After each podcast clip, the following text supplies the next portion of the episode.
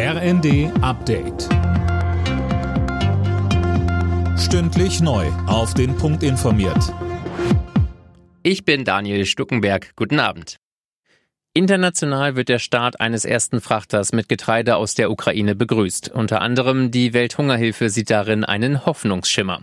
Der ukrainische Außenminister zeigte sich erleichtert. Auch in Russland sprach man von einer positiven Nachricht. Das Schiff mit 26.000 Tonnen Mais wird morgen zunächst in Istanbul erwartet. Bundesaußenministerin Annalena Baerbock sagte, Das unterstreicht, wie wichtig es ist, dass gerade in diesen brutalen Zeiten der Dialog und der Versuch aufrechterhalten wird, auch in Kriegszeiten Möglichkeiten, Lösungen für Humanität zu finden. Die Vize-Europameisterinnen sind wieder zurück in Deutschland und standesgemäß begrüßt worden.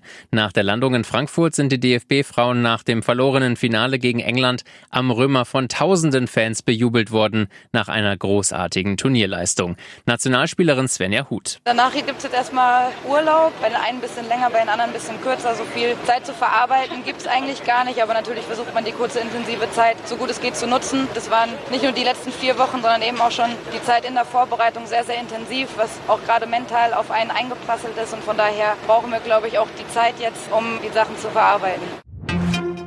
Die hohe Inflation lässt die Kauflaune der Deutschen weiter sinken. Laut Statistischem Bundesamt ist der Umsatz im Einzelhandel im Juni eingebrochen und um fast 9 Prozent im Vergleich zum Vorjahr gesunken. Es ist der größte Rückgang seit Beginn der Erfassung vor fast 30 Jahren. Besonders bei Lebensmitteln sparen die Deutschen, zum einen wegen der hohen Preise, zum anderen gehen viele Menschen aktuell auch wieder ins Restaurant. Der Umsatz in der Gastro stieg deutlich an. Hotel Mama ist bei jungen Leuten in Deutschland nicht mehr so beliebt. Fast ein Drittel der 15- bis 24-Jährigen wohnt nicht mehr bei den Eltern, so viele wie seit zehn Jahren nicht. Laut Statistischem Bundesamt ziehen junge Frauen dabei früher bei den Eltern aus als Männer. Alle Nachrichten auf rnd.de